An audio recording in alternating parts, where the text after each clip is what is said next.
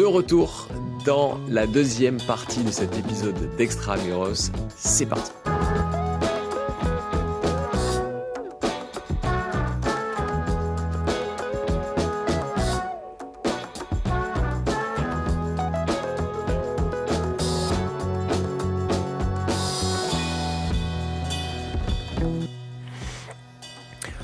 Bon ben, v- venons-en un peu à la Bretagne du coup. euh, toi, tu es, tu es origi- originaire de, de Brest? Écoute, moi, si je suis, euh, oui, je, je suis né, je suis brestois de naissance. Ma, ma maman, si je, ma maman qui est née dans un petit village qui s'appelle le Relec-Quéruon, euh, juste à côté de Brest, et où se trouve d'ailleurs le siège, le siège du groupe Arkea, ce qui est un hasard euh, Ah, total. donc hein. il n'y a pas de hasard alors, ok. Il n'y a pas de hasard. Bon, je sais pas si, donc je ne pense pas qu'il y ait cette vision long terme à ce point-là. Effectivement, je suis d'origine de la région, D'ailleurs, mon prénom et mon nom le trahissent assez facilement. Ouais, on le voit, on le voit assez vite. Et euh, qu'est-ce que. Parce que moi, l'idée, chaque fois dans l'extramuros, c'est qu'on ressorte de là en, se une compréhension un peu, un peu, plus fine de, l'écosystème local, en disant tiens, si demain je dois aller investir en Bretagne ou si je dois bosser avec des Bretons, hein, quelles sont les particularités Euh, Alors, au-delà de- d'avoir eu Astérix et Obélix, euh, qu'est-ce que tu peux nous dire sur l'environnement d'affaires dans cette région? C'est quelque chose de très intéressant, c'est qu'il y, a- il y a deux choses à dire au moins. C'est que c'est un environnement d'affaires et, et d'entrepreneurs remarquable. Alors bien sûr, on connaît euh, pour beaucoup les grands capitaines d'industrie que sont euh, les Bolloré, les Roulier, euh, les Christian Rouleau avec Samsic ou Louis Le Duf avec Hmm. Brice Doré. Les gens le connaissent, qui sont des empires maintenant qui font du chiffre d'affaires en plusieurs milliards.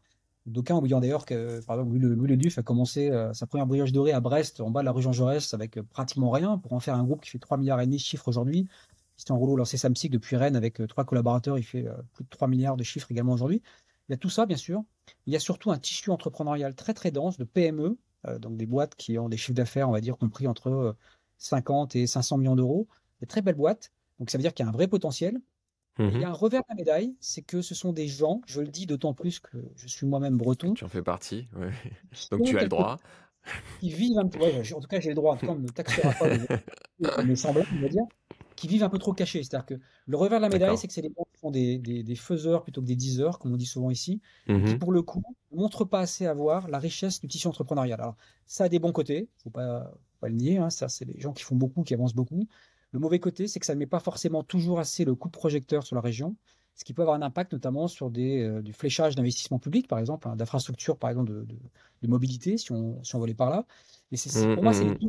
c'est que c'est très dynamique et en même temps, c'est pas assez connu. Euh, Il y a des très belles boîtes dont je pourrais citer le nom. La CIL d'un Nord Finistère qui fait 700 millions de chiffre d'affaires, qui fait notamment les York Malo, qui fait les jeux plein fruits. Euh, Trécobat, qui est un pavillonneur, qui est le troisième pavillonneur euh, français, qui est basé dans une petite ville du Nord Finistère. Il y en a plein comme ça d'exemples de boîtes qui sont euh, Verlingue, qui est un, qui est un courtier d'assurance qui est basé à Quimper, qui est un groupe euh, installé dans, dans le monde entier. Mais c'est des, Mhm. des- des gens qui, qui ont cette qualité d'entreprendre beaucoup, mais de pas trop dire. Encore une fois, c'est une qualité. L'inconvénient, c'est que si tu veux attirer des talents en région, bah, tu montres pas assez ce que Mhm. tu es.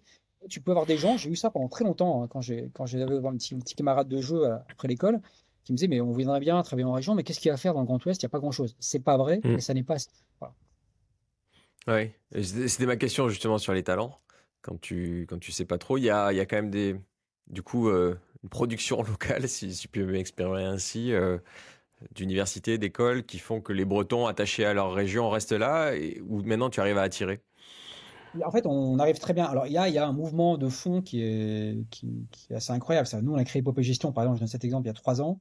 On est 30 Mm. aujourd'hui, on, était 3-4, on est 30. On a attiré des talents incroyables, je le dis dans la boîte, qui sont des gens qui Mm. recherchent à la fois aujourd'hui, post-Covid sans doute, hein, parce que c'est un accélérateur Ouais. des projets entrepreneuriaux dans des boîtes plus petites, qui recherchent euh, cette dimension régionale, de- qui en ont marre, entre guillemets, ce que je ne critique pas absolument pas, qui en ont marre de Mhm. vivre dans les grandes villes, qui veulent trouver un équilibre entre vie pro et vie perso, et qui pour autant veulent pas renoncer à un projet professionnel ambitieux. Donc nous, on a Mhm. recruté plein de monde. Je te donne un exemple. Notre directeur de, de notre fonds euh, infrastructure, le premier qu'on a embauché, c'est quelqu'un qui vient de chez Meridiam, donc qui est quand même un des grands faiseurs euh, français en la matière, qui a fait une carrière remarquable et qui simplement voulait trouver un projet plutôt en région un projet plutôt entrepreneurial. On l'a embauché via un post LinkedIn. On avait eu 100 candidatures sur ce post LinkedIn pour, euh, pour ce job. Et la même manière, euh, notre patron de l'équipe immobilière, c'est quelqu'un qui, qui est vanté d'origine, qui a fait ses études à l'ESSEC, qui a bossé chez euh, un grand assureur pendant une dizaine d'années, mais qui voulait retrouver quelque part une dimension plus entrepreneuriale, là aussi régionale, et donc qui, qui a rejoint le projet. Mais en fait, j'ai l'impression qu'aujourd'hui, je te le dirais même différemment, c'est-à-dire que quand moi je suis sorti de l'école il y a quelques années maintenant, il y a 25 ans, mes camarades de promo trouvaient que c'était très original que d'aller travailler en région. C'était une manière pudique de dire que c'était vraiment bizarre. Aujourd'hui, c'est presque avant-gardiste. C'est-à-dire qu'il y a une histoire de j'ai tout compris de la vie, je m'installe en région et pourtant je fais de l'entrepreneuriat. Mmh. Je le dis en souriant, mais je pense qu'il y a, peut-être, je crois que les nouvelles générations sont plus comme ça. Il y a l'idée de ne pas opposer la qualité de sa vie perso et l'idée de faire un grand projet professionnel. Et donc l'idée de dire que tout ne se passe pas forcément à Paris, à Lyon, à Marseille, ou en tout cas dans les grandes villes. Mmh. Qu'on peut faire des choses également dans, des endroits un peu plus petits. Le web d'ailleurs est, dans beaucoup pour ça, hein, ça, franchit totalement des distances. Et ça, nous on voit de plus en plus. Alors, il faut rester bien connecté aux écosystèmes des grandes métropoles, hein, malgré tout. Mais si tu es capable de faire ça, nous, c'est ce qu'on essaie de bien faire par ailleurs, tu peux attirer des talents sans ton problème. Je confirme que quand j'ai annoncé que je quittais un grand fonds d'investissement euh, à Paris pour aller vivre à Marseille il y a, plus de dix ans, ça en a surpris, surpris quelques-uns. Ah, Surtout qu'il y avait l'image de Marseille il y a dix ans n'était pas la même que, que celle d'aujourd'hui. Et puis, on, a fait notre épisode avec Ville Vivante où, on a, où il nous a bien expliqué la dynamique des régions en général, mais aussi des villes côtières, en tout cas au bord de l'eau, ce qui est. Euh, je suis pas un spécialiste de Brest, euh, ce qui est le cas. Est-ce que, est-ce que ce dynamisme, on, l'a aussi euh, au milieu des terres euh, bretonnes, parce que tu décris un, vrai écosystème très très dynamique? Oui, alors en fait, il y, y, a deux sujets qu'on connaît, dont on a toujours tendance à affubler le Grand Ouest, qui sont l'agroalimentaire et puis le maritime. Alors c'est vrai que c'est deux secteurs très importants. Il se passe beaucoup de choses euh, sur ces deux secteurs. Il y a quelques autres secteurs un peu moins connus qui, qui marchent plutôt assez fort. Historiquement, euh, tout ce qui est télécom, du fait du Ladion, le CNET à une époque, euh, est un mhm. secteur qui est assez, assez dynamique. La cybersécurité sur Rennes est un secteur qui, qui, qui mhm. marche fort. Le secteur financier également, et notamment parce qu'il y a un acteur important qui a ses centres de décision en région, le groupe Arkea, pas le nommer, qui draine beaucoup d'acteurs, notamment dans la fintech. Donc en fait, il y, a pas mal de. Je, n'aime pas trop euh, cataloguer les secteurs typiques qui marcheraient dans cette région. Encore une fois, il y a les deux éléments que j'évoquais qui sont des marqueurs assez forts. Et je crois encore et surtout que c'est une terre d'entrepreneurs capables de développer à peu près euh, n'importe quel type de métier parce que maintenant les conditions sont réunies pour le faire de manière beaucoup plus simple qu'avant. Parce qu'on peut créer une boîte. Fortunio, par exemple, le siège de Fortunio Bank est à 200 mètres à peu près de l'endroit où je me trouve aujourd'hui, à Brest, mmh et personne ne sait. Et c'est une boîte qui s'affranchit des distances parce que Internet fait que c'est facile. Bien sûr. Et qui 250 personnes euh, basées juste à côté de moi. Donc en fait, c'est plus euh, le marqueur à mon avis n'est plus tellement le secteur, c'est plutôt est-ce que tu as un terreau euh, fertile avec des entrepreneurs dynamiques, est-ce que tu as les infrastructures qui permettent le développement de, de boîtes dans la durée, est-ce que tu as des financeurs pour le faire également, est-ce que tu as des financeurs en capital pour accompagner la croissance des boîtes, puisque toi et moi, on, l'a bien en tête, hein, il y a encore quelques mois, puisqu'on en parle moins maintenant, si tu étais une startup qui ne levait pas 100 millions d'euros minimum, tu n'existais pas.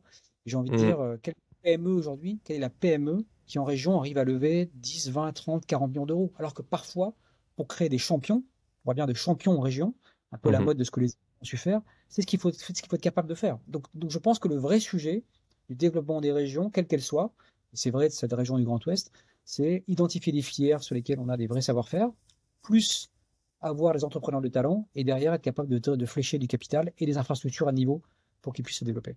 Et à partir de là, tu, fais des choses incroyables. C'est quoi le ticket minimum que vous mettez, vous?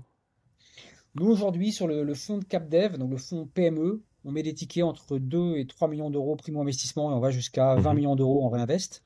Sur le fonds de VC, le fonds de Venture Capital, c'est plus petit hein, parce qu'on est là en phase, euh, dans les toutes premières phases. Donc, on va mhm. être capable d'investir entre 200 euh, 000 et 1 million au premier tour on est capable de réinvestir entre 3 et 5 millions d'euros pour finir. Et là, tu vois, on réfléchit par exemple à des véhicules qui vont être capables d'accompagner des boîtes à des stades de maturité plus importants, donc des tickets mhm. de 10, 20, 30 millions d'euros. Parce qu'on voit qu'il y a un vrai besoin. Il y a un vrai besoin pour, euh, pour créer ces champions en région. Nous, notre, quelque part, notre rêve, je disais tout à l'heure qu'on veut le one-stop shop des boîtes euh, dans le Grand Ouest, donc être la solution mhm. qui apporte du capital et la dette demain, pourquoi pas, pour l'ensemble des entreprises présentes sur ce territoire, c'est d'être capable de, de, faire émerger demain parle d'Entech ou de Leroy, euh, un grand champion, un peu à la mode de ce qu'on a pu voir avec les Rouliers, les Leduf et les autres. Avec des centres de décision région, donc des gens qui vivent euh, autour de ces boîtes, des écosystèmes dynamiques et donc qui drainent par définition euh, plus de, plus de, financement, plus de, fléchage d'argent public également, bref, qui, font un terrain de jeu dynamique. Mmh, mmh. Alors tout à l'heure, on a esquissé le sujet des, de la mauvaise image de, certains fonds d'investissement, voire même de tous les fonds d'investissement pour, certains.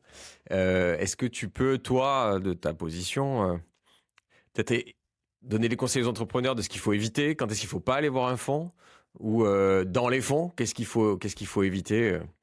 On a, ah. il y a toujours cette image du fonds qui essaie de pressuriser les cash flows pour rembourser de la dette. Euh, est-ce que toi, voilà, comment toi tu peux nous éclairer là-dessus En fait, je pense qu'il y, a au moins deux choses. Il y a le, fait que je pense qu'il ne faut pas choisir un, fonds d'investissement uniquement pour le capital qu'il peut apporter, ce que tu évoquais tout à l'heure au début de notre, mmh. discussion.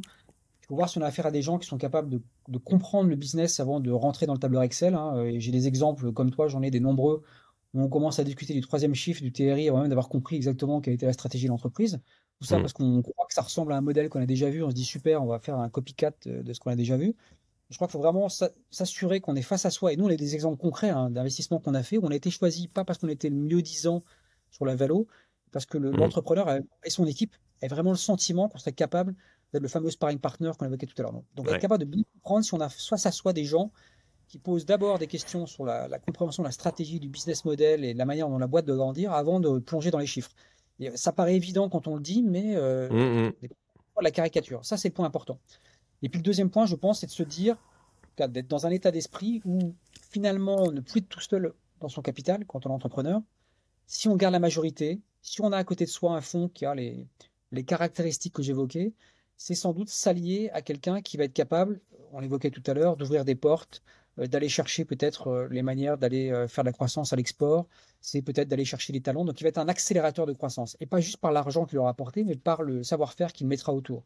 Donc je pense que le vrai travail de l'entrepreneur, une fois qu'il a accepté, ou en tout cas qu'il a fait ce premier pas d'accepter de discuter avec des fonds, c'est de bien détecter qui il a face à lui. Et je pense que objectivement, ça se voit assez vite. En tout cas, moi, je, comme toi, j'ai un, peu d'expérience mmh. la matière. Tu vois assez vite à qui tu as affaire. Je ne porte pas de jugement de valeur. D'ailleurs, il faut tout pour faire un monde en tout cas l'entrepreneur qui veut construire une belle success story, croissance, avec une vision euh, plutôt de capital patient à moyen terme, il a plutôt intérêt à s'allier à quelqu'un qui va d'abord effectivement comprendre qu'il est là pour 5 euh, à 7 ans et faire tout ce qu'il faut pour accompagner cette croissance, plutôt quelqu'un qui va commencer à chercher tous les endroits, il va pressuriser tous les chiffres pour que dans 3 ans, il fasse la belle affaire, euh, soit par le multiple des bidas, soit par les bidas, soit par les deux d'ailleurs. Mm. Donc effectivement, c'est tout un, travail d'acculturation, de, de prise de connaissance, prendre le temps de voir à qui on a affaire.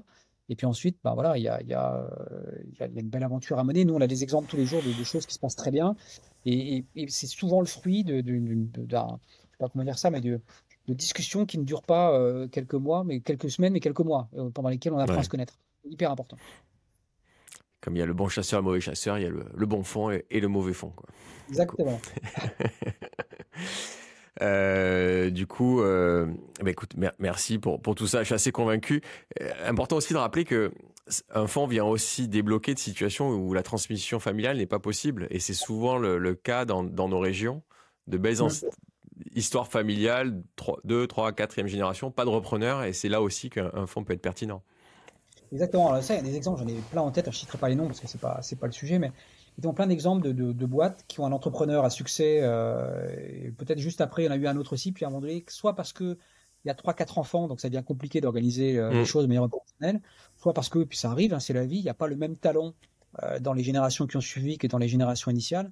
Et là, il faut organiser la recomposition du capital. Moi, j'ai quelques exemples, encore une fois, je ne les citerai pas parce que ce n'est pas l'objet, mais de, recomposition du capital qui ont été très bien faits avec un entrepreneur qui réussit avec un fonds d'investissement qui comprenait bien sa stratégie, faire entrer un tiers, et à transmettre l'entreprise progressivement, de sorte qu'il est parfois resté au sens patrimonial au capital et que donc sa famille mmh. reste avec un bout de patrimoine exposé dans l'entreprise, mais que de manière opérationnelle, il a assuré le succès de l'entreprise pour les 20 ans qui viennent parce qu'il a transmis à quelqu'un qui est capable ou plus capable de faire euh, de la croissance là où, sans doute, dans le, dans le giron familial, il n'y avait pas les ingrédients qu'il fallait pour, euh, pour, construire cette stratégie de, de développement.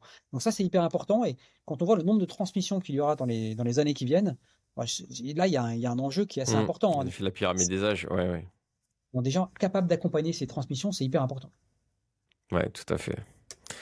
Est-ce que tu voulais rajouter quelque chose? Une bonne question que j'aurais oubliée, du coup. Non, je pense qu'on a, on a brossé un panorama assez large de, mmh. de, ce qui se fait ici. Moi, moi, ce que je pense, en fait, sincèrement, c'est qu'on parle beaucoup de, transition euh, aujourd'hui, transition écologique, sociétale, on en a parlé. Je pense que la meilleure réponse, vraiment, et je ne le dis pas juste parce que c'est ce qu'on fait nous, c'est que si on arrive à déconcentrer un peu notre pays, c'est-à-dire à faire en sorte qu'on arrive à créer des plaques un peu régionales dans lesquelles on crée des vrais champions en région, je mhm. pense qu'on aura à 80% les enjeux écologiques et sociétaux. Parce qu'on permettra à des gens de vivre plus près de là où ils travaillent, parce qu'on permettra de créer, entre guillemets, une forme de circuit court parfois. Parce que, bref, plein d'avantages à faire ça. Et je pense que ça, c'est un des, un des gros drivers, à mon avis, des années qui viennent, que est capable de comprendre que l'apport de capital euh, en mode décentralisé, c'est un des grands enjeux si on veut répondre à, nos enjeux de société. Il y a par, par ailleurs, il y a plein de grands projets qu'il faut mener, bien sûr, mais les recettes les plus simples sont parfois les meilleures. Et je pense qu'une des meilleures recettes, c'est de financer le, développement des régions. Avec du, bon sens et du local. Exactement. Et, important de rappeler que du coup, tu, peux lever de l'argent quand tu es en région. Euh, oui, bien sûr. Quel, soit, quel que soit ton, ton, stade de développement euh, de boîte. Il n'y a, pas de, a pas de problème pour lever de l'argent en région, c'est pas pas un sujet. Hein. Je pense qu'il faut, euh, s'il y a des beaux projets, ils trouvent toujours du financement. C'est après, il y a des moments où le lever de l'argent est plus compliqué qu'à d'autres. Mais si tu as un projet qui fait du sens, si tu as une équipe dynamique, il n'y a pas de problème. Tu lèves de l'argent, euh, dire facilement, c'était pas le beau, mais tu enlèves assez, tu enlèves assez mmh Bon, et puis, puisque l'heure tourne, et pour, pour terminer, euh, sur une petite question habituelle, savoir ce que tu fais pour profiter de ta région et t'aérer l'esprit. Euh, est-ce que tu fais du sport? Est-ce que tu fais du vélo? Parce que pour ceux qui nous voient sur, euh, qui nous regardent sur YouTube, je vois que tu, tu rends hommage à un grand cycliste euh, de, de ta région. Moi, je fais du vélo, effectivement. Moi, je fais plutôt, euh, je fais très vélo. D'ailleurs, le week-end dernier, tu vois, parce qu'il y a une course dans le, dans le, dans le Finistère qui s'appelle le est de Paris-Roubaix euh, finistérien, pour ceux qui ne connaîtraient pas cette course par définition. Donc j'ai pu faire euh, samedi dernier en, avance des professionnels à 130 km dans les chemins boueux du Nord Finistère, donc c'était très sympa. moi je fais beaucoup de vélo, je fais 10 000 km de vélo par an à peu près. Et euh, ah j'en fais ici, j'en fais ailleurs, j'en fais en montagne, j'en fais en Corse, j'en fais dans cette belle région qui est la, la Bretagne. Et c'est ma manière à moi à la fois de décompresser et à la fois parfois de trouver des solutions aux problèmes, puisqu'il y, a, y a un phénomène physiologique que tout le monde connaît. Mm à un moment donné, quand on a des nœuds dans le cerveau, chacun sa recette, mais il y a des, choses qu'on aime. C'est le sport pour certains et pour d'autres, c'est autre chose, qui font que ça se dénoue tout seul. Et moi, il m'arrive parfois, euh, en rentrant une sortie de vélo de 4 heures, d'avoir trouvé la solution à un problème que je ne trouvais pas depuis euh, quelques jours. Donc c'est ça mon exutoire et en même temps mon l'endroit où je trouve parfois la solution à des problèmes complexes que je n'avais pas réussi à, déboucler avant. Je te comprends grandement. Merci beaucoup. Merci Ronan. Bravo pour euh, ce que tu fais pour ta belle région. À très bientôt. À très bientôt, au revoir. Au revoir.